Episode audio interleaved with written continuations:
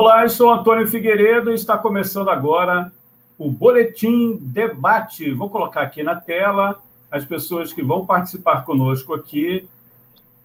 Professora Sandra Vargas e a professora Graciane Rolotão e o professor Zé Ricardo.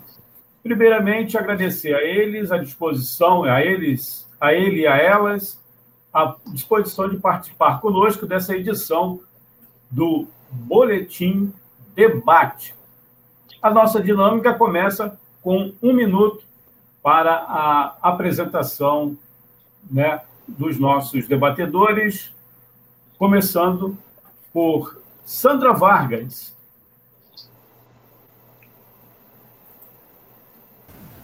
É, primeiramente, boa tarde a todos e a todas.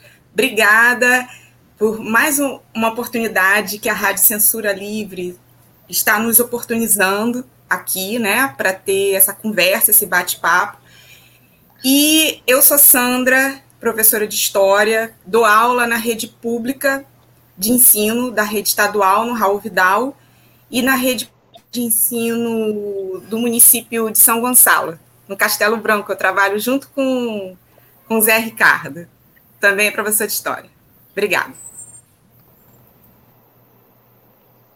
Muito obrigado, professora Sandra Vargas. Agora, o professor José Ricardo. Pois é. Boa tarde a todas, boa tarde a todos. Eu sou o Zé, Zé Ricardo, né, professor de História, que, é, como a Sandra lembrou, a gente trabalha junto na rede municipal de São Gonçalo, sou professor da rede estadual e atualmente desenvolvendo uma pesquisa numa universidade fora, do país. A gente vem trabalhando com educação já há algum tempo, né? desde a década de 90, quando a gente quando entrei no magistério, estive na direção do Sindicato dos Profissionais de Educação por um tempo e também na presidência do Conselho do Fundeb, né? na direção do sindicato com a Sandra e no Conselho do Fundeb com a Graciane Volotão.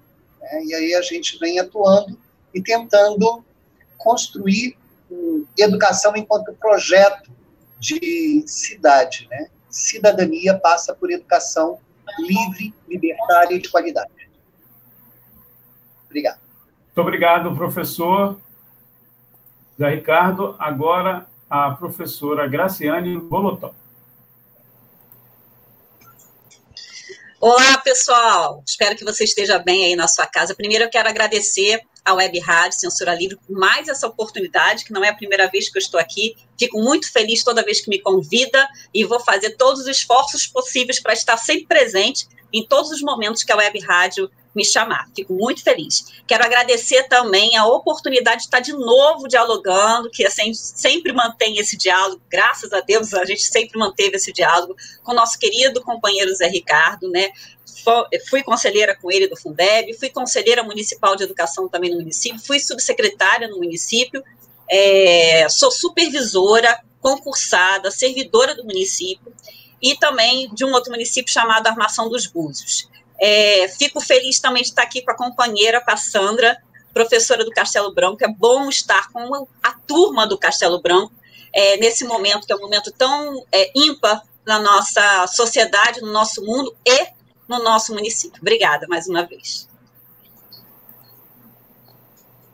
Cabe aqui um esclarecimento aos nossos ouvintes, internautas, que nós convidamos a secretária municipal de educação. É, e a gente traz aqui a informação da subsecretaria de comunicação do município de São Gonçalo, dizendo que a secretária não poderia participar. Eu vou colocar na tela aqui, no finalzinho, né, esse é o, a print do o e-mail que nós enviamos para a Secretaria de Comunicação do município de São Gonçalo e a resposta é que a participação, a secretária não poderia participar.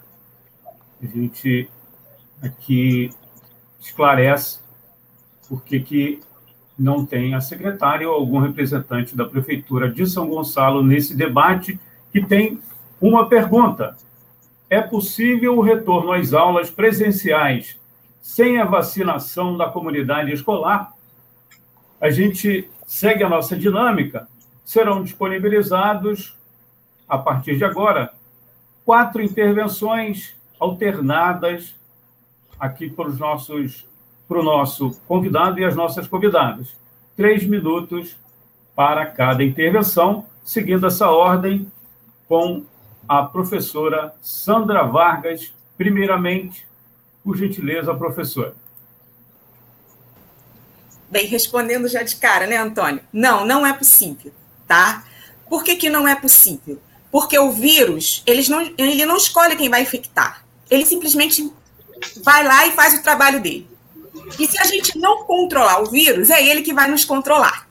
É simples assim, tá? É uma questão mesmo de ciência, de autoridade científica. Não sou eu, a professora Sandra, que está falando, são as autoridades científicas e médicas que colocam isso. Não é o vírus que circula, são as pessoas que circulam. E com a circulação de pessoas, leva o vírus. Então, quando você tem uma comunidade tá? que, que se aglomera dentro de uma sala de aula, que são crianças, que crianças não, não, não vão ter essa preocupação que adulto tem, de usar máscara, de ficar limpo, até os adolescentes não têm. O Ricardo sabe muito bem disso, que ele trabalha também com adolescente, ele sabe como é que é o público adolescente. Tá? Eles são infantos juvenis. Então a gente tem que entender é, é, o período, a, a, a, a, idade etária da pessoa. A gente não pode passar uma responsabilidade para ela que ela não tem. Então, o que, que acontece? Acontece que o vírus circulando, ele multiplica. E se ele se multiplica, o que, que acontece? Acontece o que está acontecendo agora. A, a, o vírus conseguiu né, evoluir, se adaptar, e nós temos né, uma, um, uma cepa daqui do Brasil, original de Manaus. Né? Então, foi isso que a gente conseguiu é, é, criar com, com a falta, com a total falta de controle da pandemia. Né? Isso é um absurdo, é um completo absurdo. E não tem controle, desde o início da pandemia não há controle. Então, se uma pessoa está infectada, passa para outra. E essa nova cepa, ela tem uma capacidade 10 vezes, uma carga viral 10 vezes maior do que a cepa original do Covid-19. Tá? Ela infecta muito mais e com a possibilidade de ser mais letal. Essa questão ainda está sendo verificada pelas autoridades científicas tá? É bom deixar claro aqui que a autoridade científica, eu já falei isso num, num outro momento com o Antônio e repito de novo, é diferente de autoridade política, principalmente uma política que não tem planejamento nenhum, não há um planejamento de vacinação. O que, que vai se resolver? Vai se resolver com a vacinação em massa. Não adianta é apenas é, é, vacinar um grupo, um determinado grupo, se o outro não se vacina. Porque a pessoa vacinada, ela também pode contrair o vírus, só que vai ser de uma forma mais amena. Mas ela passa o vírus para outra pessoa. Então, vamos supor, eu, professora Sandra, estou vacinada, estou dando aula. Infelizmente, fico infectada passo o vírus para os meus alunos. Os meus alunos levam o vírus para a família deles e vai infectar a avó, vai infectar a mãe. E assim vai. E essa nova cepa agora, ela infecta muito mais o jovem, com grande é, é, é, mortandade. Então não tem essa de que não vai infectar só, infec só vai infectar jovens e os jovens. Não, os jovens, os jovens têm que ficar atentos. Pelo seguinte, foi passado para eles que eles, como são jovens, eles não se infectam, mas eles podem se infectar e morrer. Não, não é possível é, é, é, ir agora para as aulas, tá? Escolas só podem retornar depois de uma vacinação em massa. É isso que tem que deixar claro, porque senão o que vai ocorrer? Esse absurdo que está aí. Essa nova cepa podendo se originar uma outra, porque já tem casos que a, a, a cepa original com a infecção no, no mesmo corpo, de um mesmo indivíduo, quase. Ele está trabalhando, ele está fazendo o trabalho dele independente de qualquer um. Pode vir uma outra, outra cepa. E o Brasil, o Brasil, infelizmente, é vergonha nacional. Vergonha! Porque essa nova cepa, essa, essa cepa de Manaus, pode se espalhar pelo mundo. E se, e, se vier uma outra terceira, vai colocar a, a, a vacina em xeque Eles vão ter que fazer outra vacina para uma outra cepa. Isso é um completo absurdo. Eu quero deixar aqui minha indignação. Completo absurdo com as vidas. Professora Sandra. Só vai retornar a economia com vida. Sem vida não há economia. Obrigada. Desculpa se eu passei do tempo. Antônio. Não, tem mais três intervenções. Você vai poder né, seguir o seu raciocínio aí. Agora vamos com o professor Zé Ricardo. Por gentileza, professor. Bem, é, a, a, Sandra bem lembrou essa questão da, da falta de, de, dessa questão mesmo da saúde pública, da falta de política pública da, da questão sanitária. Mas eu volto a uma outra questão que antecede a essa questão da pandemia. Eu volto à questão da saúde do profissional da educação. Alguns profissionais têm comorbidade. Muitas dessas comorbidades foram adquiridas no exercício do magistério. Quantos colegas nossos, quantos colegas nossos ficaram doentes no magistério, ficaram doentes na cozinha, ficaram doentes nos corredores, ficaram doentes nas supervisões, e agora é, é, expõe-se a situação de que não existe política pública para a saúde do profissional da educação. E quando você coloca essa questão de colocar é, o retorno às aulas sem vacina, você está querendo dizer que, olha, não é prioridade a, educa a saúde do profissional da educação. Não é prioridade a saúde daquele idoso que está na casa do aluno. Não é prioridade a saúde dos pais de professores dos pais de merendeiras, dos pais de inspetores, não é prioridade. Não existe comprometimento. Não, por isso que a gente insiste, não tem condições de retornar, não tem como voltar. Não tem como voltar à aula presencial. E aí a gente lembra o seguinte: não é que a gente não queira voltar. A gente só quer se manter vivo. A gente quer voltar, mas a gente quer voltar com segurança sanitária. Voltar com segurança. Sem segurança, não tem condições de volta. É necessário é, vacinação para todo mundo. Eu sou professor de EJA, Educação de Jovens e Adultos. Meus alunos são camelôs do Centro de São Gonçalo, camelôs de Alcântara, são alunos de medidas socioeducativas do CRIAD. Meus alunos são empregados, diaristas, são pedreiros, serventes, são funcionários, são desempregados, andando nas ruas todos os dias procurando emprego. Sem vacina para essas pessoas é morte. E aí a gente insiste. O oposto da vida, o oposto da política de vida é uma política de morte. O oposto de um projeto de vida é um projeto de morte. Por isso, sem vacina, não tem direito. Sem direito, não existe vida. Tá bom? Obrigado. Muito obrigado, professor Zé Ricardo. É, Para você que está acompanhando aí, através dos aplicativos, do nosso site, das, das redes sociais, no canal do YouTube, curta, compartilhe, né? E também faça comentários. Só esclarecendo que, antes de irmos para a participação da professora Graciane Volotão, vai haver uma parte desse debate que você é, pode fazer perguntas e serão respondidas pelos professores a Ricardo, a professora Sandra Varga e a professora Graciane Volotão, que participa agora. Muito obrigado aí pela sua participação também, professora.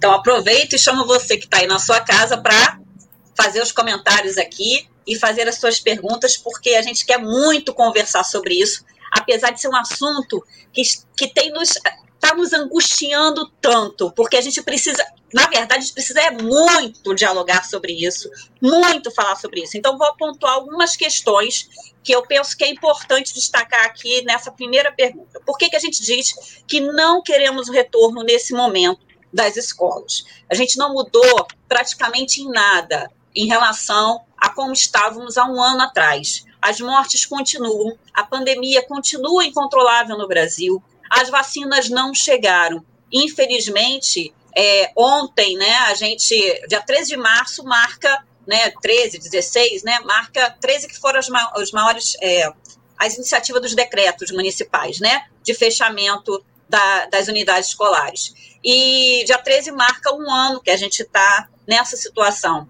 E há um ano atrás, a gente já tinha indicativos de que a gente teria colapso na saúde pública. Nós estamos vendo vários estados, o estado do Rio de Janeiro não está diferente.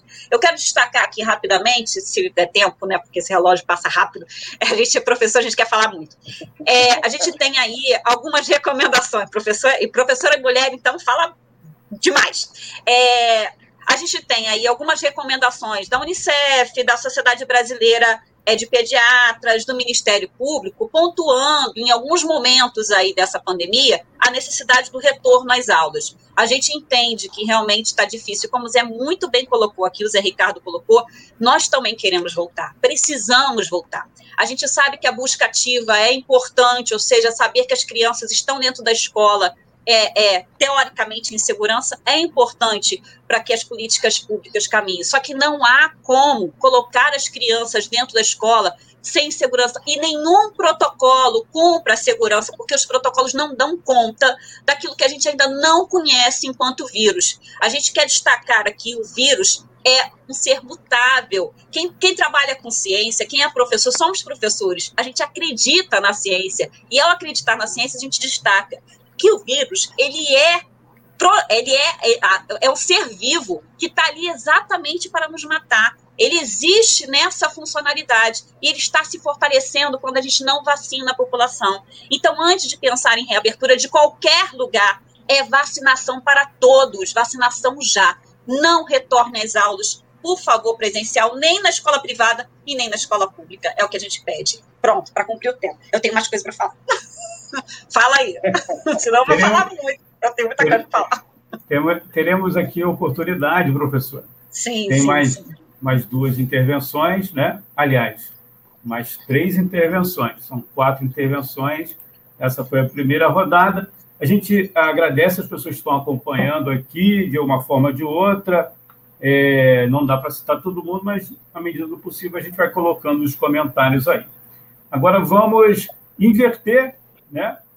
começando com a professora Graciane Volotão e terminando com a professora Sandra Vargas, o mesmo tempo, nessa segunda rodada, é, três minutos, por gentileza, a professora Graciane. Está fechado aí o seu microfone eu falei assim, então eu continuo, feliz da vida. então eu vou continuar aqui com a minha listinha aqui que eu, das coisas que eu gostaria de falar.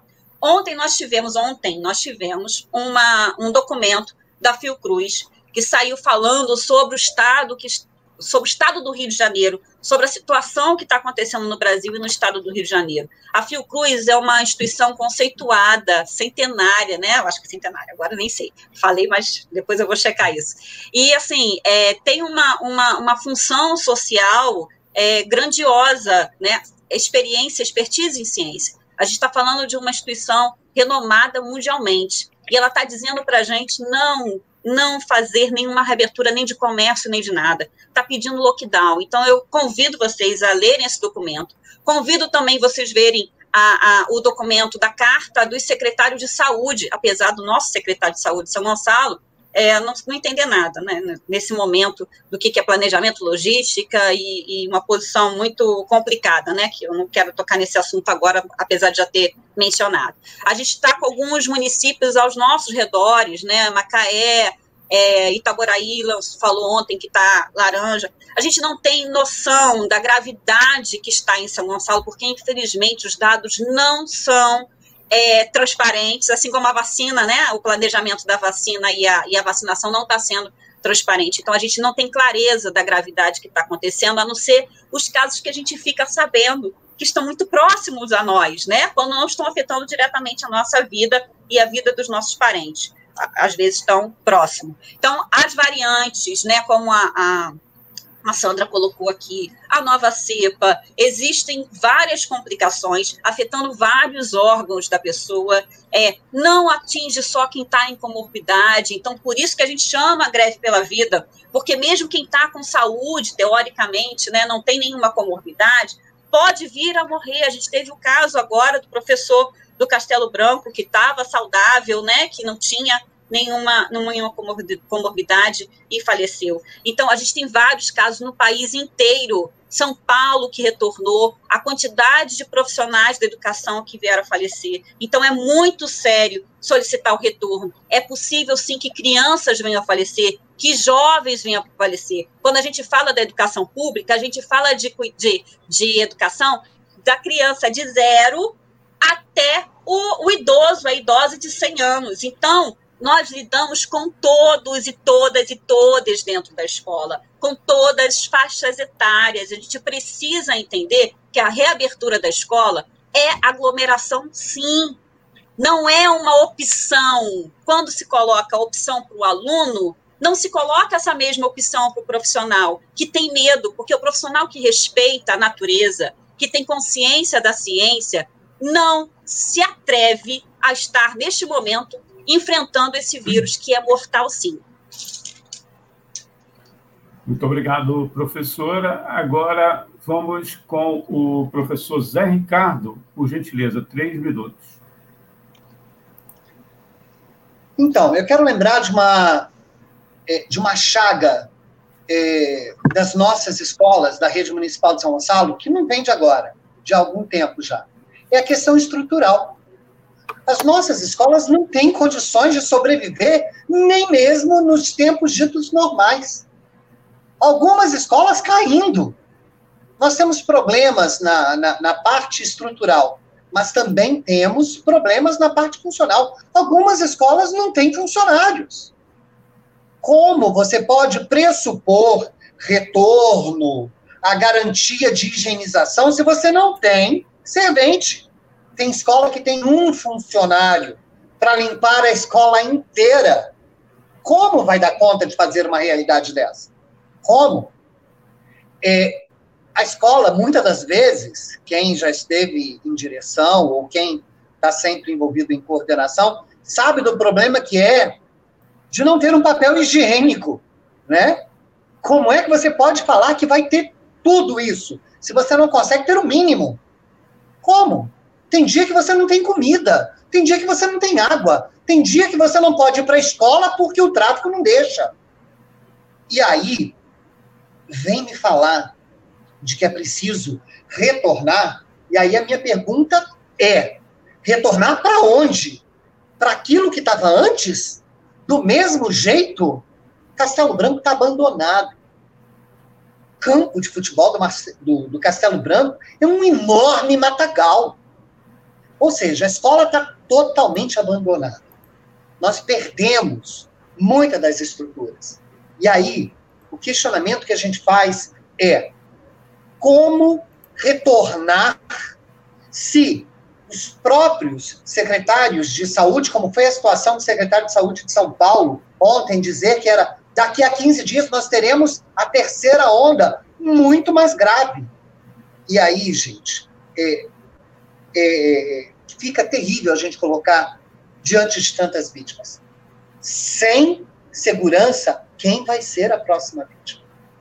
A gente lembra que nós teríamos um concurso para o IPAGRE, agora, esses dias. Foi suspenso por conta da pandemia. Nós é, é, teríamos é, eventos suspenso por conta da pandemia. Carnaval por conta da pandemia foi suspenso.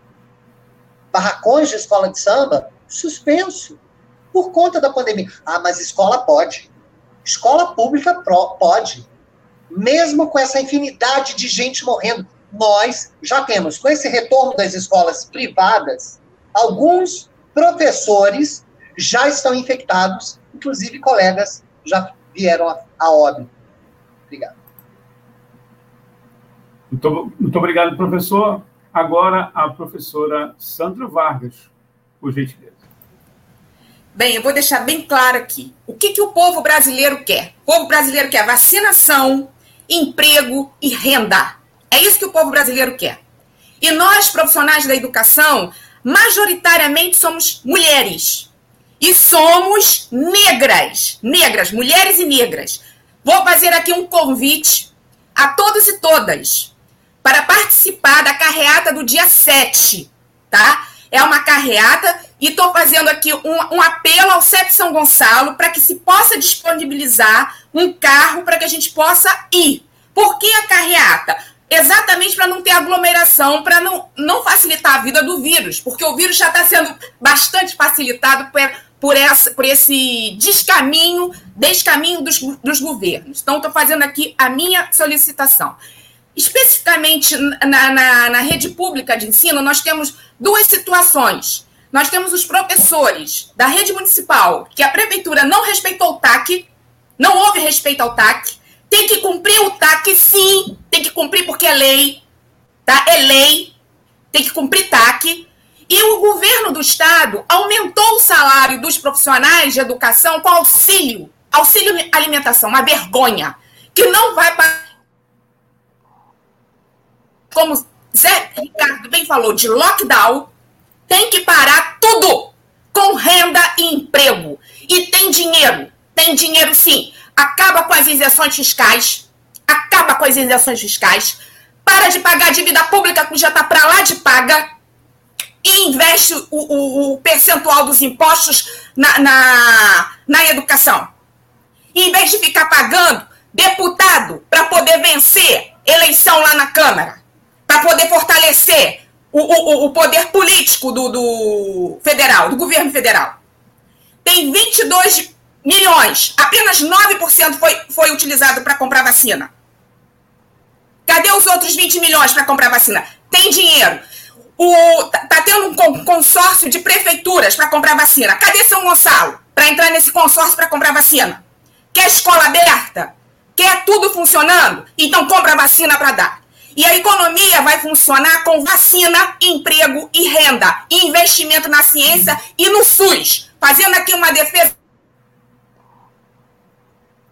que estão para lá de exauridos e explorados. Parar com isso, vacinar todo mundo, respeitar a vida. A vida está acima de tudo, não é a economia. A economia vem depois. A economia vem com investimento na saúde, na educação e na ciência. É assim que bota a economia para funcionar e tendo vida, porque sem vida não tem economia.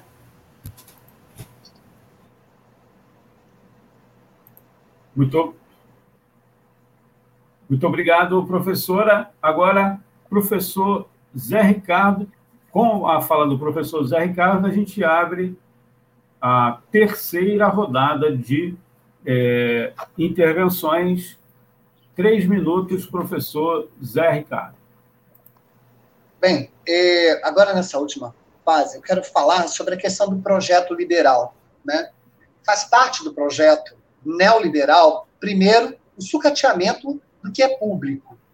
E, diante disso, a gente vem com sucateamento da segurança pública, sucateamento da educação pública, sucateamento da saúde pública, da questão sanitária, da moradia, e aí, diante disso, é, vem um projeto muito mais amplo que caiu na nossa cabeça. Não basta só sucatear o que é público, é preciso negar toda a defesa do que é público. É preciso negar, é preciso destruir o SUS, é preciso destruir as universidades públicas, é preciso destruir a educação pública, é preciso destruir a segurança pública, é preciso destruir o servidor público. Isso é um projeto negacionista. É um projeto negacionista. E aí é por isso que a gente insiste na necessidade de valorização do SUS. Sem a valorização do SUS, sem a valorização da pesquisa em saúde, nós estaríamos como hoje. Se hoje nós temos Fiocruz, se hoje nós temos Butantan, é porque a universidade pública resiste então, é preciso, sim, não só investir, mas é preciso defender como nosso, é patrimônio nosso. E aí, quando a gente insiste em defender o SUS, Não dá para falar em vacinação para todos sem a defesa direta do SUS. Não dá para colocar um não médico no Ministério da Saúde, um especialista em logística que não consegue saber diferenciar Amapá de Amazonas na hora da entrega de vacinas. Não dá para pressupor e manter negacionistas à frente da cidade de São Gonçalo. Negacionistas que vai dizer que já foi vacinada. Não dá. Não dá para manter negacionista na saúde pública de São Gonçalo que não tem um projeto de vacinação para essa cidade. Não dá. Por isso que é extremamente necessário defender a educação pública, porque é na educação pública que o filho do trabalhador está. É na educação pública que o pobre come. É na educação pública que a gente transforma o indivíduo em cidadão. E é disso, é disso, enquanto esse projeto, que esse povo tem tanto medo. E é por isso que a gente insiste em dizer: greve pela vida, greve pela vida do servidor público, greve pela vida todos os dias. Obrigado. Muito obrigado, professor. Agora, a professora Graciane Volotão, Três minutos. Então, quero pegar um pouquinho da fala do Zé Ricardo e também da professora Sandra em relação a essa questão é, da infraestrutura e da greve pela vida. É, primeiro, quero dizer assim que a greve pela vida é importante, a gente vem discutindo isso. Quero dizer que eu fiquei muito feliz de participar da Assembleia do CEP a, é, semana passada, é, porque é emocionante ver os profissionais de educação, os inspetores, merendeiros, professores falando sobre esse momento. É um momento que a gente está pedindo a, a, garantia das nossas vidas, que a gente consiga ficar em isolamento social, que as crianças e as famílias consigam ficar em isolamento social. E aí eu destaco na fala da professora Sandra a questão da importância de políticas públicas que atendam a população. esse retorno às aulas dessa maneira é sim um projeto classista, é um projeto machista, como eu vi aqui nos comentários, é um proje projeto racista. Por quê? Porque ele destaca que a, a, população que não tem condições, ele coloca a população que não tem condições de se manter como responsabilidade da escola, porque coloca para a escola a responsabilidade de dar conta daquilo que o governo não deu. Aliás, o governo não vem, né? Os governos ao longo do tempo não vêm dando conta é, é, das questões de infraestrutura. Não é de agora que a gente não tem infraestrutura, como muito bem o Zé Ricardo colocou. Nós não temos estrutura há anos. A precarização vem acontecendo há anos das nossas escolas, a nível é, é, é, é nacional até, né? Municipal principalmente, né? Como eu falei, fui subsecretária sei, sou supervisora, né? Sei das questões que acontecem dentro das escolas, da falta de infraestrutura, da falta de, e não só das escolas é, públicas, também das escolas privadas. As escolas privadas querem dizer que estão garantindo as condições de protocolo, mas como eu falei anteriormente, não há protocolo que dê conta da situação desse vírus. Não há, não tem como. O certo é lockdown, o certo é trancar rua, é para tudo. E São Gonçalo não fez isso março do ano passado e está propondo agora, em março de 2021, que a gente retorne. Isso é genocídio, é assassino, é um, é um governo assassino que vem sim fazendo um projeto para nos matar. E isso é muito sério, isso mexe muito com a gente. Nossas crianças não podem correr esse risco também. Tem que ter políticas públicas, auxílio emergencial, sim, cesta básica decente para a população, e não aquele kit, aquela, aquela coisa que colocaram, aquele, aqueles produtos precários que colocaram, nem muito menos um cartão de 50 e poucos reais. Isso não vai dar conta das necessidades. Mas não somos nós, a escola, os, os, profissionais da educação, que vão dar conta de tantas mazelas na política pública. Eles precisam pensar em políticas públicas para garantir as nossas vidas. É para isso que existe o Estado. E não para fazer com que a gente retorne numa visão meritocrata ou numa visão de mercado apenas para salvar uma economia. Nós não podemos salvar a economia nos matando. Muito obrigado, professora. Agora, encerrando essa terceira rodada, a professora Sandra Vargas, por gentileza, professora. É bom deixar claro que na rede particular quem faz a pressão é a patronal. tá? É a patronal que quer salvar os seus lucros, mandando a classe trabalhadora para o cemitério ou ficando sequelada. Tá? Então, é bom de, também deixar claro que no Brasil já tem três maracanãs de pessoas mortas. Tá? Essa é a vergonha nacional. Ou seja, daqui a pouco a gente já está indo para mais de 260 mil mortos. Vamos chegar para tomar vergonha na cara e fazer alguma coisa?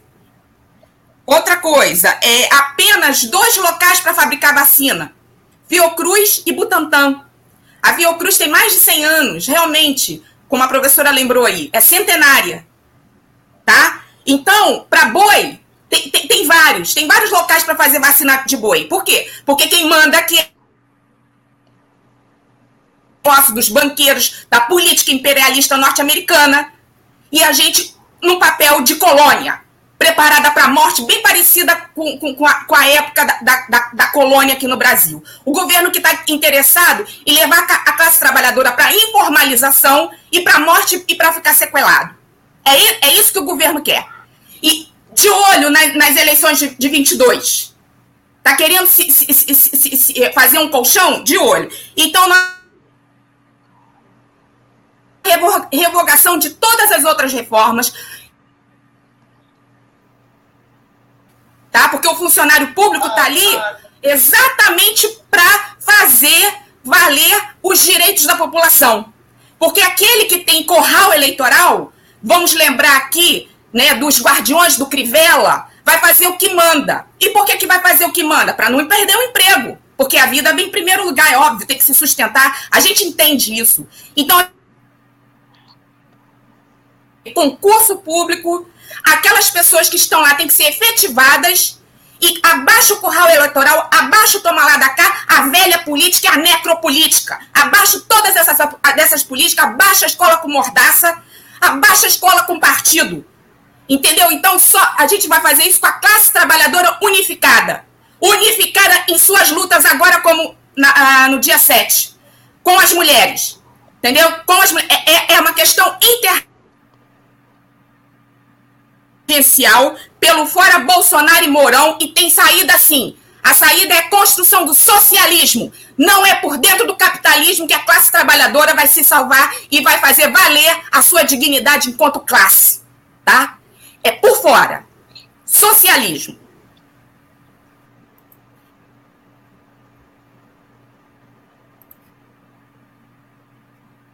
Obrigado, professora Sandra.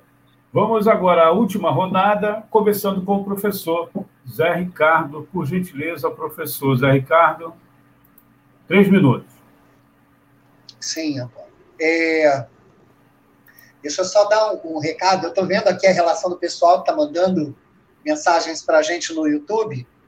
É... Lili Herman, né, a nossa querida Eliane Cruz, ela vai entender a frase, né? Laroie, chegou a hora de Laroie. É, só lembrando, gente, nosso lugar é na escola, é na rua. Educação se constrói na rua. Nesse momento não dá. Nesse momento não dá para aglomerar. Existe a possibilidade da carreata, né, do dia 7, existe a possibilidade, não, existe a necessidade da carreata do dia 7, né? E aí, por que dia 7 é tão importante? Por causa do dia 8 dia 8, é, para a gente que é da educação, sabe que somos uma categoria majoritariamente de mulheres, de mulheres negras, que constroem a educação, né? que pensam, que geram, que transformam a educação. E aí a gente precisa dessas companheiras na luta, na luta da greve pela vida. E aí, quando a gente insiste em dizer que isso tudo é um projeto, a gente lembra que por trás da defesa da abertura das escolas está o lucro das escolas particulares. Se não fosse a secretária de Educação de São Gonçalo, dona de uma escola privada, defendendo seus interesses de ter a sua escola aberta, talvez a situação fosse diferente. Mas a gente sabe muito bem o que está por trás que está por trás é a defesa né, do empresariado, das universidades privadas, das escolas confessionais e não confessionais privadas. É o medo de falir no seu lucro. Né? E aí, é, por isso é necessário desconstruir a educação pública, porque ela não dá lucro. Ela não dá lucro e também não dá voto, né? porque criança não vota. Então, é necessário a gente estar insistindo sim. Quando a gente defende que a escola tem que estar fechada, não é porque a gente não quer. A gente quer sim que a escola esteja aberta, mas em condições de receber profissionais, funcionários, alunos e os seus responsáveis. Sem isso, não tem por que abrir, né? Porque se você, se for assim, a gente tem que lembrar que é, a gente tem vários outros lugares que estão abertos e que deveriam estar fechados e que precisaria fiscalizar. Né? Falta fiscalização também, bares, praias, essas coisas todas, que, no fundo, é um projeto de defesa do lucro. Muito obrigado, professor Zé Ricardo. Nós vamos para a professora Graciane Bolotão, mas antes eu queria só é, voltar a informação aqui na tela para vocês, que a audiência de rádio é bastante rotativa, e rádio web não é diferente. A gente coloca na tela agora uma print do e-mail que a gente recebeu após uma, um contato com a Secretaria Municipal de Comunicação. Solicitamos a presença para participar desse debate que tem esse seguinte tema: é possível o retorno às aulas presenciais sem a vacinação da comunidade escolar? Aí recebemos a resposta da prefeitura através da subsecretaria de comunicação que a secretária não poderia participar. Está aí na tela de vocês e fica esclarecido. Agora vamos à professora Graciane Volotão nessa última participação. São quatro intervenções, essa é a quarta rodada e vamos fechar depois com a professora Sandra Vargas.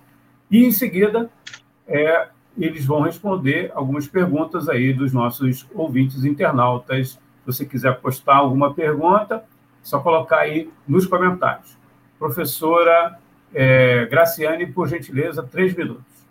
Vamos lá, pessoal. Participa aqui, pergunta para a gente aqui, vamos dialogar. Primeiro, eu quero agradecer a Sandra, realmente a centenária, ela é de 1900, e quero dizer assim: é, eu sei que eles estão trabalhando, tem uma, uma escola de aplicação, né, um colégio lá, Joaquim Venâncio, e eles estão fazendo atividade remotamente, é, fizeram é,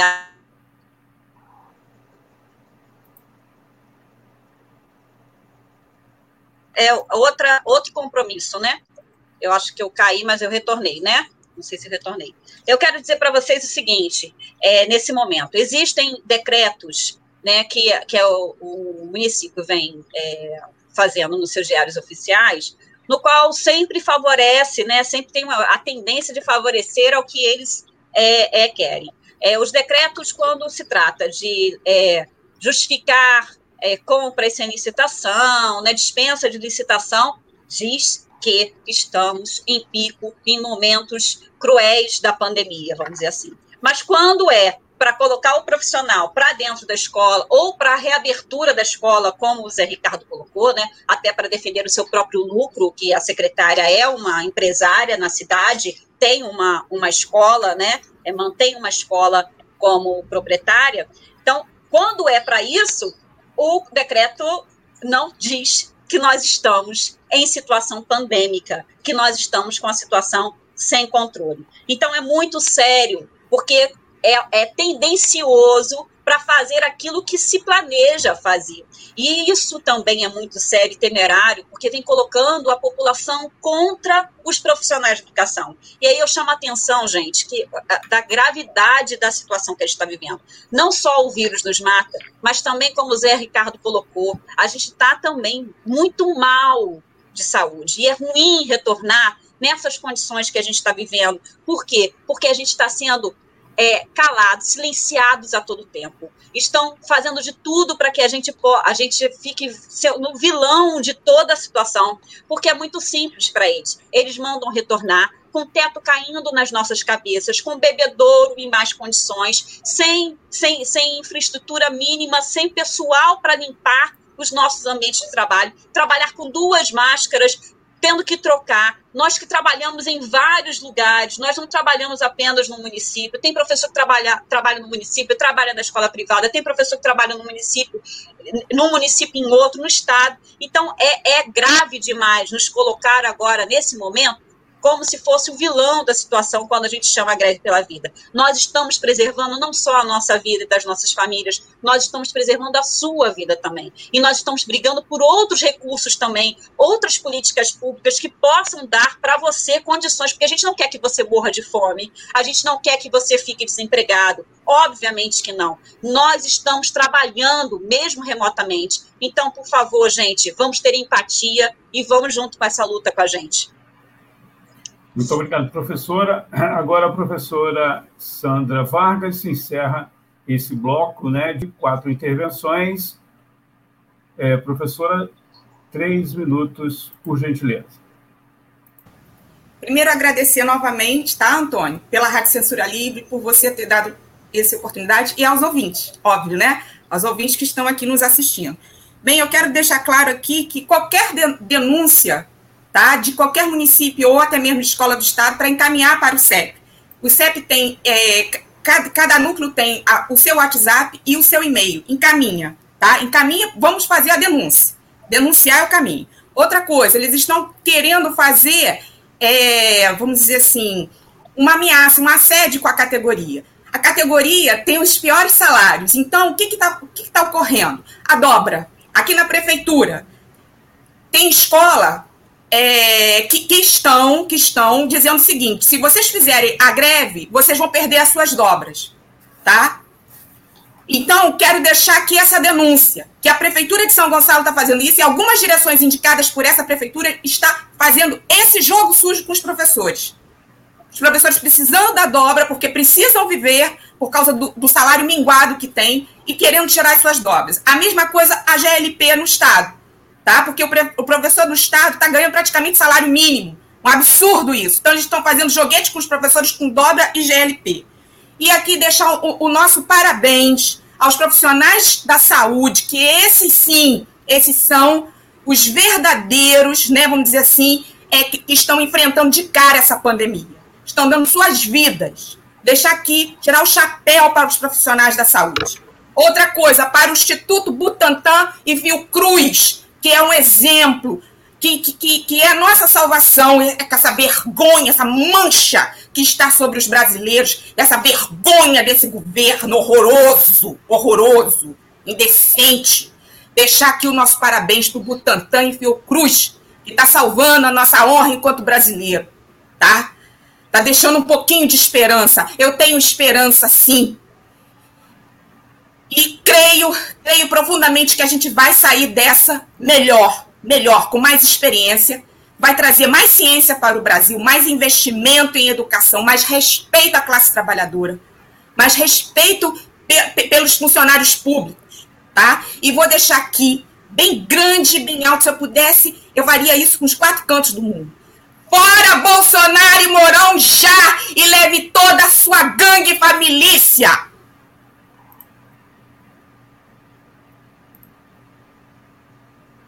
Agradecer aqui é, essa segunda parte, né? Professora Sandra Vargas, ao professor Zé Ricardo e a professora Graciane Bolotão.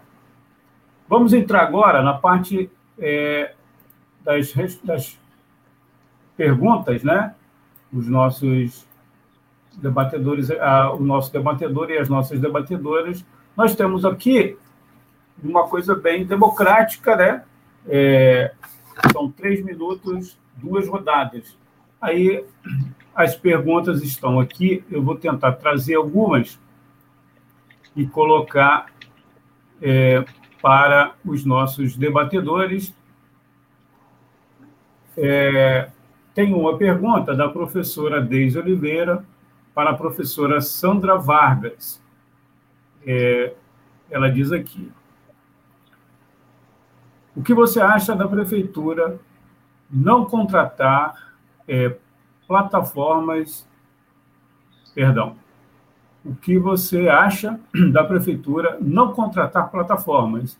É explorar os celulares, celulares e internet privada dos professores? A pergunta aqui, direcionada à professora é, Sandra Vargas, mas a gente também é, espera que o professor Zé Ricardo e a professora Graciane também possam responder.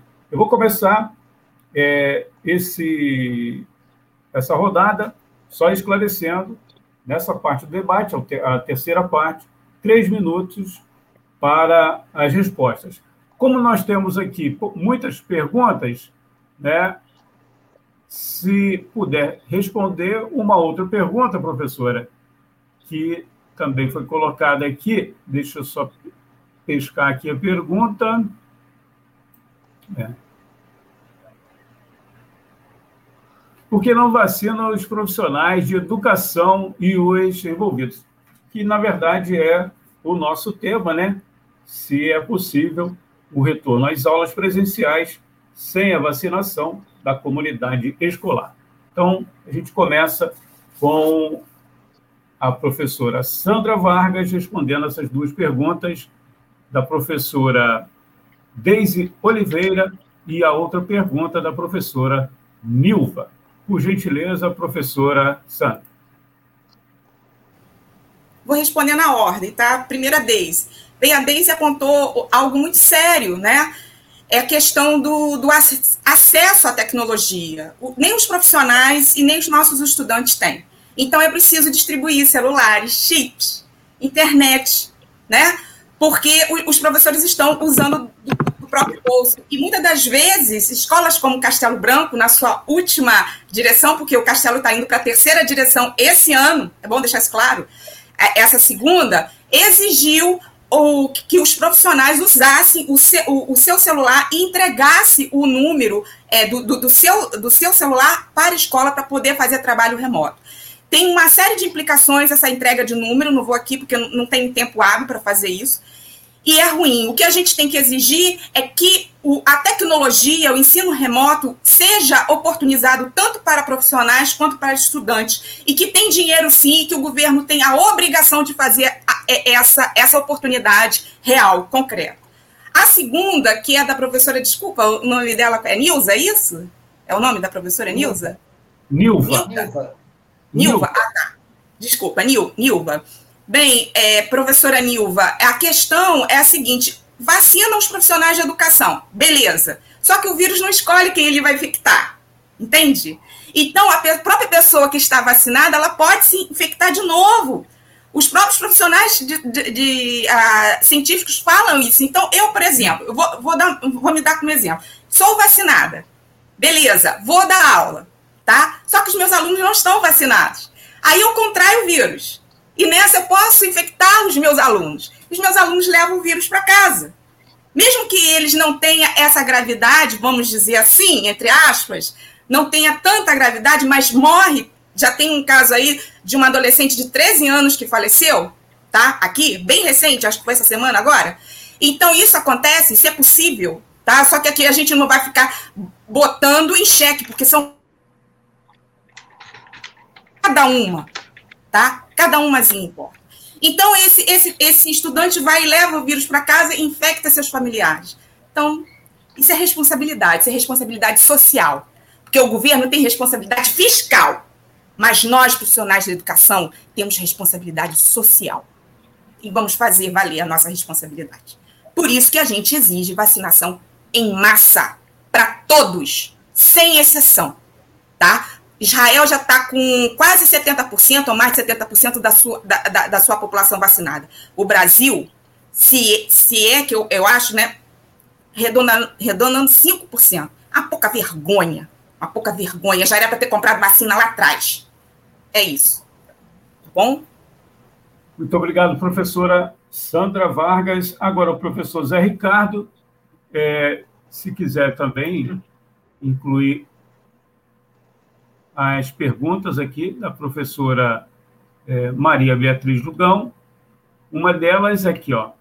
Pergunta ao professor Zé Ricardo sobre a desestruturação das escolas de São Gonçalo, que é histórica, e também é, tem uma outra pergunta aqui da professora, que é, é da professora Bia.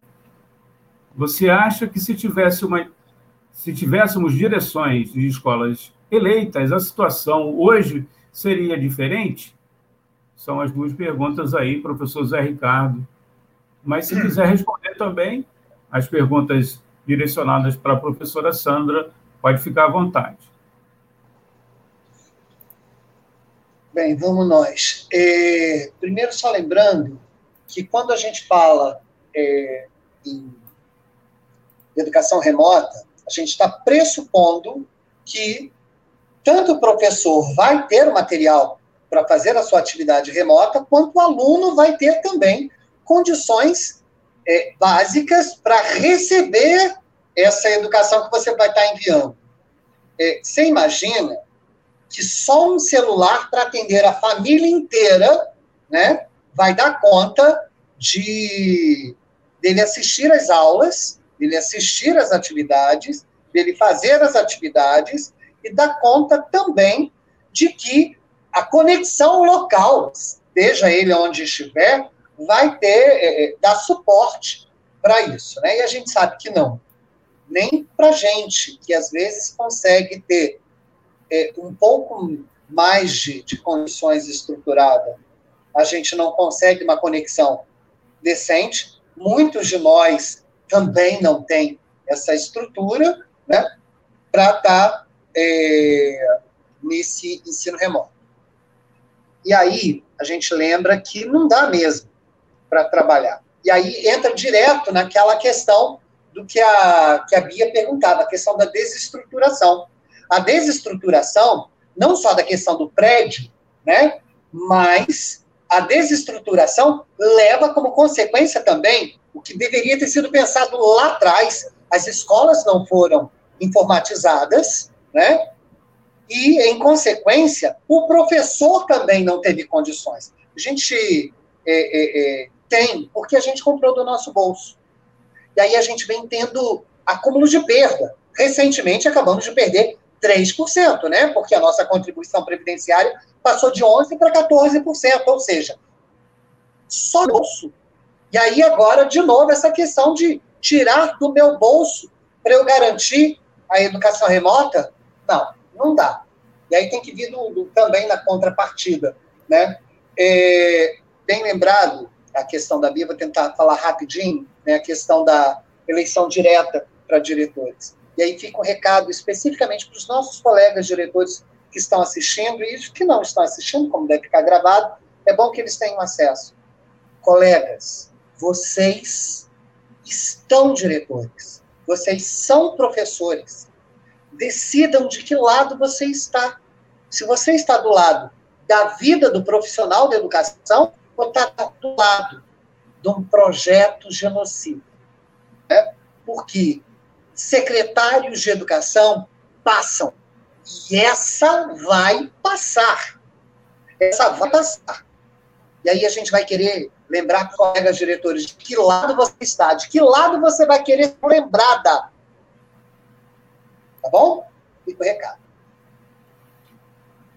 Bom, é, agradecer aqui ao professor Zé Ricardo. Temos, então, essas duas perguntas da professora Bia, só esclarecendo que a professora Sandra, é, na última rodada de perguntas, vai poder responder, porque a pergunta foi postada, ela já tinha iniciado a sua intervenção e as duas perguntas que foram feitas anteriormente, só lembrando, em relação à utilização da tecnologia, é, é a pergunta da professora Deise Oliveira e também da professora que fez a colocação em relação à vacina, a professora Nilva. Agora, três minutos aí para a professora é, Graciane Volotão, por gentileza, fique à vontade para responder né, no, tempo, no seu tempo essas perguntas, por gentileza. Então, quando a, a Daisy traz essa questão da plataforma, ela traz uma situação muito séria, né? Porque, é, na verdade, a gente só fez a conclusão de 2020 porque os professores bancaram isso. Não foi a Secretaria de Educação. Bancaram, os professores bancaram as aulas remotas com os seus recursos, com pouco recurso ou com os recursos que tinham, para que as crianças tivessem acesso, de alguma maneira, ao material para que tivesse a educação. Nós sabemos, assim, que ensino à distância não é para a educação básica, que ensino híbrido não deve ser apostilado, essa distância do aluno não é bom nem para o aluno, nem para nós. Nós sentimos muito, nós que escolhemos a educação, nós escolhemos estar perto das pessoas. Quem escolhe estar na educação gosta daquele vucu-vucu, gosta de estar próximo das pessoas, gosta de estar no embate. Quem escolhe de educação não quer ficar dentro da, da, sua casa, fechadinha dentro de um cômodo, fazendo aula remota todo o tempo.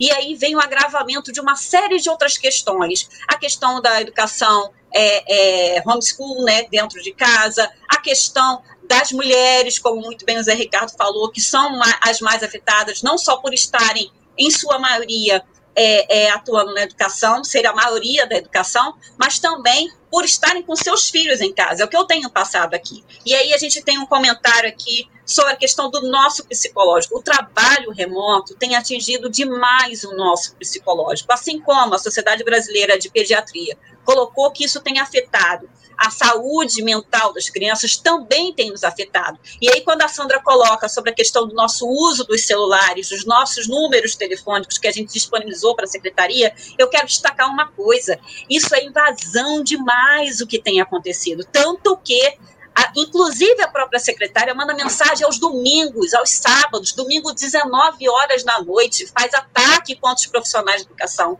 Então, é gravíssimo o que tem acontecido. Não tem como a gente estar tá saudável diante desse panorama. Também não tem como a gente estar tá saudável sabendo que tem um monte de gente passando por necessidade, um monte de gente desempregado, um monte de gente sem alimentação na sua casa. Inclusive, em 2020, nós tivemos, por exemplo, o corte das dobras, como a Sandra colocou, né? O fato de dizer que não vai nos dar dobra agora, na verdade, também aconteceu lá atrás, dizer, cortando as dobras quando houve o ensino remoto, quando a gente começou com essas atividades remotamente, e o corte das dobras causou, inclusive, uma campanha do CEP para poder fazer cesta básica, porque exigiam, existiam profissionais de educação passando fome com a sua família. Então, é muito sério o que está acontecendo e a gente precisa combater o mais rápido possível. Não vou ter tempo de falar o que eu queria falar depois. Vou ver se eu ainda tenho a chance. Vai. Terá mais uma intervenção, professora Graciane, e também no final mais seis minutos aí somando as duas intervenções. É, já ultrapassamos aqui uma hora e três minutos. A gente agradece a você que está acompanhando aí. Se pegou é, só o final, como disse o professor Zé Ricardo, essa transmissão ficará gravada e você também pode ouvir apenas o áudio no nosso site, nos aplicativos ou então em formato podcast que a gente disponibiliza na nossa página e no nosso canal no Facebook. É, temos aqui a, a, participação da professora Florinda. Foi bem no iníciozinho, e de, de alguma forma o professor Zé Ricardo já tocou no assunto, mas eu ia pedir para essa última rodada né, de respostas para a professora Sandra Vargas, se puder atender a pergunta da professora é, Bia em relação à questão das direções das escolas municipais. E aqui a Florinda fala das escolas de samba e também a necessidade que outros setores é, são pressionados, segundo ela, para que sejam reabertos. Aí ela diz aqui, como a escola, que é um espaço privilegiado de aglomeração, de contato físico e efetivo está sendo forçado a funcionar? É uma pergunta aqui da, professor, da professora perdão, Florinda Lombardi. Se puder responder, professora Sandra, lembrando que são é, três minutos e depois teremos a participação final aí de cada, é, cada debatedora e, cada debatedor, e o debatedor, professor Zé Ricardo, a gente tem Então, aqui, colocando na tela, professora Sandra, três minutos, professora. Se, se, eu não estiver na linha da resposta delas, eu gostaria que elas até colocassem isso daí. Bem, a Bia parece que é escola, diretores né, de, de escola. Nós, profissionais de educação, isso é histórico, tá? Isso é do nosso movimento.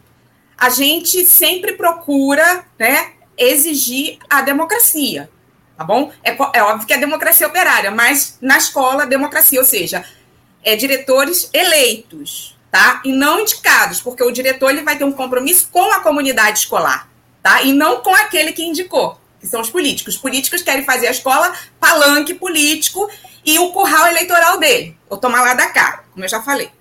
Bem, a Florinda, a, a questão do espaço. O espaço escolar é um espaço de socialização, de troca, entendeu? De afeto. Como é que, como é que, é, é, é, como é que a gente vai fazer isso em plena pandemia? Entende? Em uma pandemia descontrolada. Uma pandemia que até hoje não tem um gabinete sanitário, não tem, não tem ideia do que está acontecendo. Nós não temos esses dados. O que nós temos é o quê? Kit cloroquina, né? protocolos de ambiente seguro e vacina nada. Né? Não, não existe um calendário de vacinação, não, não existe um respeito ao calendário de vacinação. Então, a gente não tem o um mínimo, como o, Zé Ricardo colocou, muito bem colocado. Nós não temos o um mínimo que é água e sabão e funcionário. Como é que a gente vai ter é, é, é, é, espaçamento dentro de uma sala de aula, que é uma sauna de aula, que você não pode ligar né, o, o ventilador por conta da, da pandemia? Como é que você vai ficar nesse espaço? Como é que você vai fazer a troca? Né? Então, muita gente fala sobre educação sem ser professor, sem conhecer uma sala de aula. Em primeiro lugar, quer saber de educação? Pergunta com quem trabalha em educação, que são os profissionais de educação.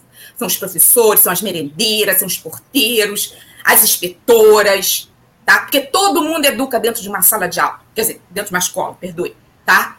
Não é, não é somente o professor o, o, a merendeira também educa, o inspetor também educa. Então, quer saber de educação? Pergunte aos profissionais de educação. São eles é, as autoridades para poder falar de educação. Tá? Respeite, respeito aos profissionais de educação. E não como é, é, é o Estado. É, geralmente são pessoas é, ligadas à área da, da, da, administração, da economia, e nunca são pessoas ligadas verdadeiramente à educação. Quando são, como o Zé Ricardo já lembrou, tem o, o pé lá na, na, no privado, como é a secretária, que, que é dona de, de, rede particular, e o secretário, o secretário de Estado também, o Ponte Bittencourt, que também é dono de rede privada. Então, é isso. Não sei se eu consegui responder. Obrigada. Muito obrigado, professora Sandra Vargas. Agora, encerrando essa segunda rodada de respostas para perguntas dos nossos internautas e ouvintes, a professora Graciane Volotão, lembrando a pergunta aqui da Florinda Lombardi em relação aos espaços, que é um espaço bem diferenciado. Né? Ela fala que teatros não foram abertos, cinemas de uma forma mais reduzida, mas querem é, voltar às aulas presenciais. É a pergunta aqui da Florinda, por gentileza, professora é, Graciano? É, existem vários, vários motivos para o pedido do retorno às aulas. É, primeiro, um dos motivos é, clássico é a questão realmente do capital, né, de salvar a economia. Existe a necessidade de, teoricamente, colocar as crianças em lugares seguros, que não é seguro, porque a gente já falou isso várias vezes aqui, né? Nesse momento não é seguro. É, colocar, é, fazer com que as famílias voltem à economia, voltem a, a, a dar conta da economia, também por uma questão de falta de políticas públicas, como auxílio emergencial, alimentação para as famílias que não têm condições, falta de emprego. Então, diante deste cenário, e também a questão da saúde mental, que alguns alegam, né, o fato da criança perder o vínculo com a escola. Então, existe uma série de argumentos aí que passam tentando defender o retorno das escolas presenciais. Mas o fato é que não foi feito né, o lockdown não foi feito tranca-rua, conforme deveria ter sido feito. Se a população tivesse tido a oportunidade, de fato, de ficar em casa, a gente conseguiria, né, como existe países que mostram isso, né, que a gente conseguiria ter vencido, é, pelo menos controlado um pouco mais a questão da pandemia, que não é o caso. Nós não controlamos e nós estamos em crescente, estamos com mais óbito e mais gente contaminada, né, e gente contaminada que tem sequelas. Existem pessoas que, que são contaminadas, que ficam mal e que depois têm sequelas, e às vezes morrem por outros fatores, inclusive vem a óbito por outras questões, que são até pela sequela do próprio Covid, que não é lançado no, na estatística. Bem, eu queria só retornar um pouquinho. Banda larga e eleição de diretores. A gente precisa entender, eu já fiz um, uma fala sobre isso aqui mesmo na web rádio, da necessidade da gente brigar sobre banda larga nas escolas. A concessão de, da, da, da, da empresa, ela se dá em contrapartida de a gente ter recursos nas escolas de banda larga, internet em banda larga nas escolas e também nas comunidades. Então, isso é, nos ajudaria muito passar por esse momento que a gente sabe que as crianças não tiveram acesso, porque não tem, além do equipamento, também não tem internet. Além de dizer que também que a internet em São Gonçalo não é lá grandes coisas. Eu queria destacar aqui a fala que a, a nossa Eliane Cris aqui destacou, né, do Paulo Freire. Nós gostamos de estar com gente, como eu falei na, naquele momento anterior, e da necessidade, então, da gente entender que abrir escola nesse momento não só piora a questão da aglomeração. O fato de estar aberto, é de não estar, de estar aberto bar, praia, né? É porque não houve compromisso público para que salve as nossas vidas. E colocar de novo as escolas, colocar as escolas para abrir é fazer com que o estrago fique maior do que já está, né? Muito obrigado, professora Graciane Volotão. Agora vamos encerrar essa parte de perguntas, é, pedindo ao professor Zé Ricardo que comente também, além da pergunta da professora Florinda Lombardi, ah, lá atrás, né, eu não peguei essa pergunta, mas de alguma forma o professor Zé Ricardo já, já, já falou que é da Deise Oliveira, fala que você é sambista, não é isso?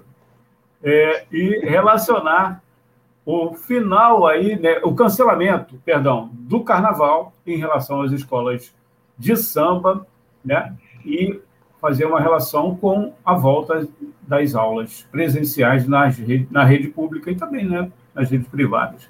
Por gentileza, professor Zé Ricardo. Pois é, né? já sambei muito com Deise Oliveira. E também Graciane já teve numa final de samba enredo comigo, né, torcendo pelo meu samba na quadra da Porto da Pedra. A gente vem atuando como compositor da Unidos do Porto da Pedra e compositor da Beija-Flor. E por estar nesses espaços, a gente tem visto gente passando muita necessidade. Ah, esse corte do auxílio emergencial foi gravíssimo para quem depende, né? É, desse dinheiro para sobreviver, para estar vivo. E aí a gente tem também a questão do auxílio emergencial para a cultura, é, que vem afetando diretamente muita gente. E aí é por isso que é preciso é extremamente necessário e urgente se debruçar sobre esse retorno ao auxílio emergencial, que é muito ruim que seja é, 200, 300 reais. É muito ruim. Quero ver se quem vai propor 250 consegue sobreviver com 250 reais. Né? A gente tem que insistir, sim, que tem que voltar a 600 reais. É, a gente perdeu muita gente no samba. A gente perdeu muita gente na cultura. A gente perdeu muito, muitos artistas. A gente perdeu baianas, velha guarda, intérpretes, diretores de escola de samba, perdemos uma grande parte da ancestralidade da cultura popular para a Covid. E se nada for feito, perderemos um grande número de profissionais de educação. E aí a gente lembra que é preciso, sim, fechar esses espaços. É preciso, sim, lockdown. É preciso, sim, que aconteça o tranca-rua, né? Preciso que aconteça o tranque-escolas, para que a gente possa voltar depois vivos, mas para que a gente possa voltar. morto, a gente não tem como voltar. É preciso a gente estar repensando esse prazer de estar de volta. Porque voltar com medo não tem. Daí a gente insiste para os colegas nossos, que ainda está em dúvida se vai ou se não vai aderir por conta de pressão, por conta de assédio, que a gente sempre sofreu de todos os momentos. Não dá. Se principalmente por respeito à sua vida, por respeito à vida do seu aluno, por respeito à vida dos familiares dos seus alunos, por respeito à vida dos seus familiares, greve pela vida. Fique em casa. Muito obrigado, professor Zé Ricardo. Vamos para a parte final do nosso bate-papo aqui, o debate. O tema é possível o retorno às aulas presenciais sem a vacinação da comunidade escolar a gente é, reservou agora três minutos para as considerações finais da professora, das professoras Sandra Vargas, Graziane Bolotão e do professor José Ricardo. Primeiro, a professora Sandra Vargas. Três minutos, professora. Lembrar aqui que a gente sempre exige, no mínimo, né, um salário mínimo como renda, né?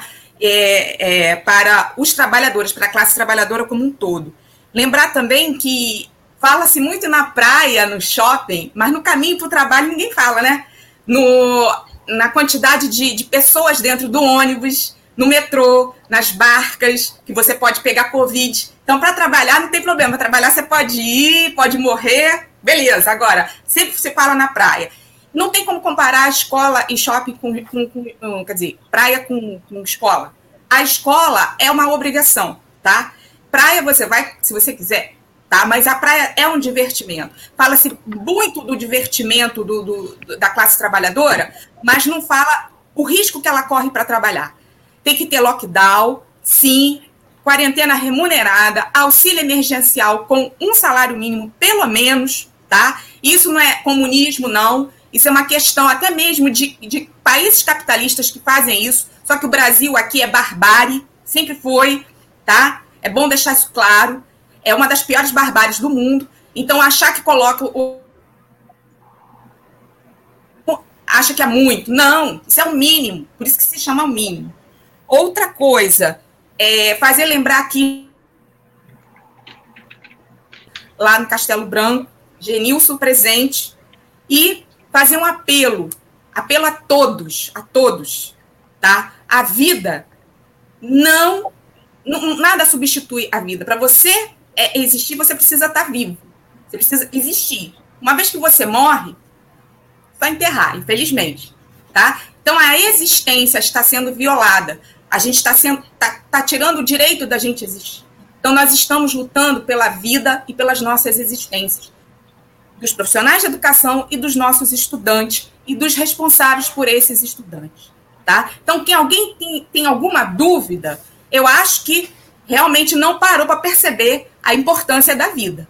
Não parou para vislumbrar isso. Então, escolas fechadas, vidas preservadas, lockdown sim, mas não de madrugada, tá? É parar as coisas de madrugada. Isso, isso é para quê? Para iludir a quem? Tem que parar total quarentena remunerada, com emprego e renda. Escolas fechadas, vidas preservadas. Sem vacina, sem retorno, geni.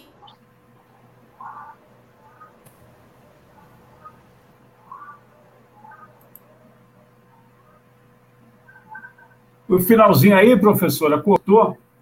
Poderia repetir, por gentileza? O finalzinho cortou. Cortou? Cortou o finalzinho. Eu falei, eu falei assim: é, escolas fechadas, vidas preservadas, tá? Sem vacina, sem retorno. Genilson. Genilson presente. Presente. É, o nome que eu. O retorno aí que, do Genilson que não saiu. Muito obrigado, professora. Agora, é, seguindo a ordem aqui, professor José Ricardo, três minutos. É, Não sei se vocês estão vendo, tem um carro passando na frente da minha casa vendendo alho, né? Essa é uma das realidades para quem prepara é, aulas remotas, né? É o carro vendendo fruta, é o carro do ovo, é cachorro latindo. Essa é uma realidade de quem está preparando atividades remotas. Bem, é, eu quero lembrar aos colegas, primeiro eu quero agradecer, agradecer por vocês me permitirem fazer parte dessa categoria, me permitirem estar com vocês nessa luta e ter exemplo com os colegas combativos dessa rede municipal.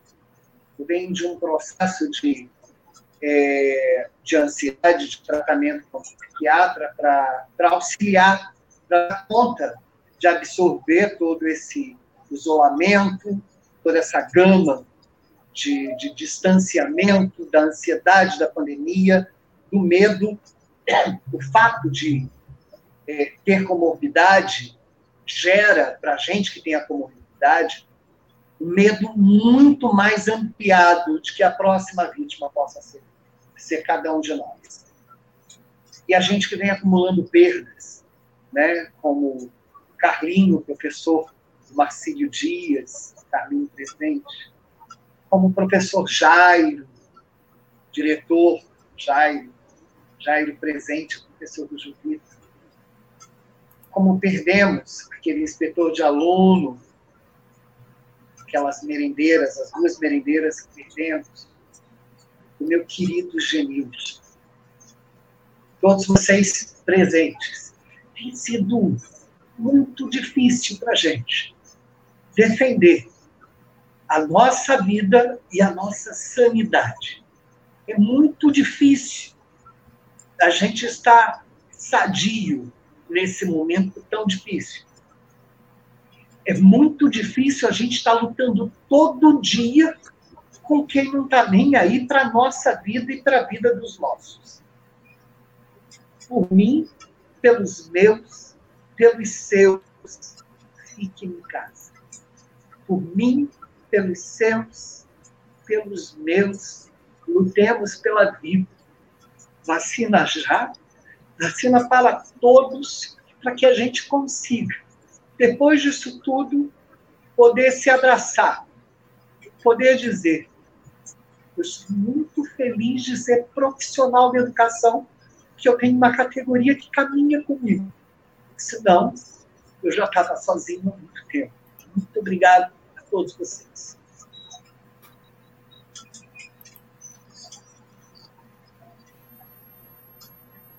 Vamos colocar aqui mais uma participação aqui. A gente resume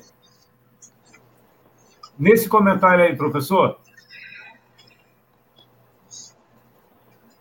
Está na tela. Te amamos, é.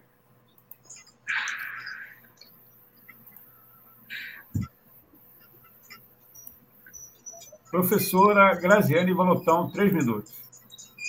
Graciane Volotão. Perdão. Vamos lá. Primeiro. Eu vou te... Não, tranquilo. É, assim, a gente fica emocionado mesmo nesse momento, é um momento que está nos, nos deixando muito emotivo, né? É, quero aqui também dizer para o Zé que eu te amo. Então, eles combinaram de nos matar, mas nós combinamos de não morrer, Conceição Evaristo. E assim, eu quero dizer da minha tristeza de ver a nossa rede nesse momento, tendo que brigar por uma greve, pedindo vida, pedindo que a gente possa continuar vivo.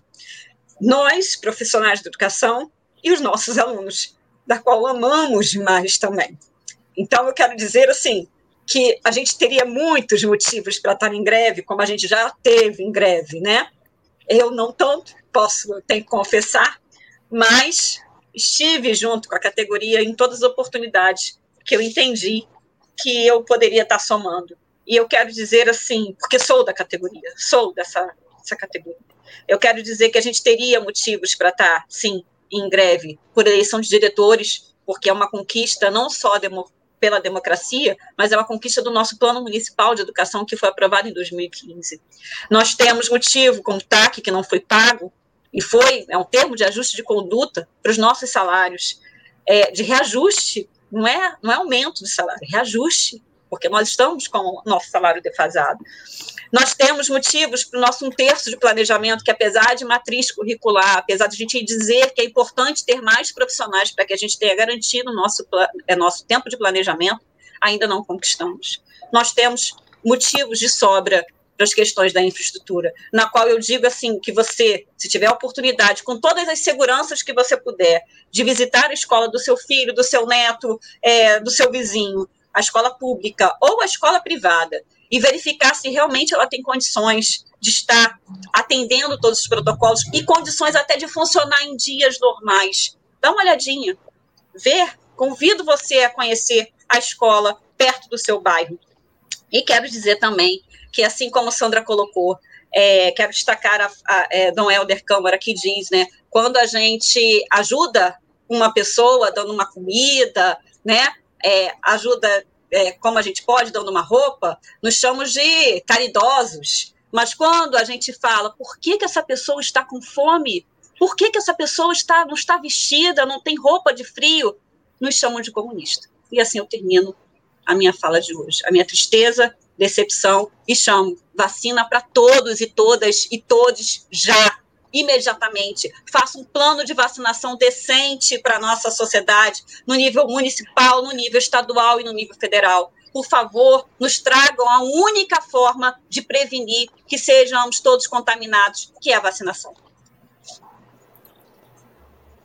Queria agradecer aqui a professora Sandra Vargas, ao professor Zé Ricardo, a professora Graciane Volotão, e esperamos em breve contar com vocês também em outras participações, em outros formatos aqui na Web Rádio Censura Livre.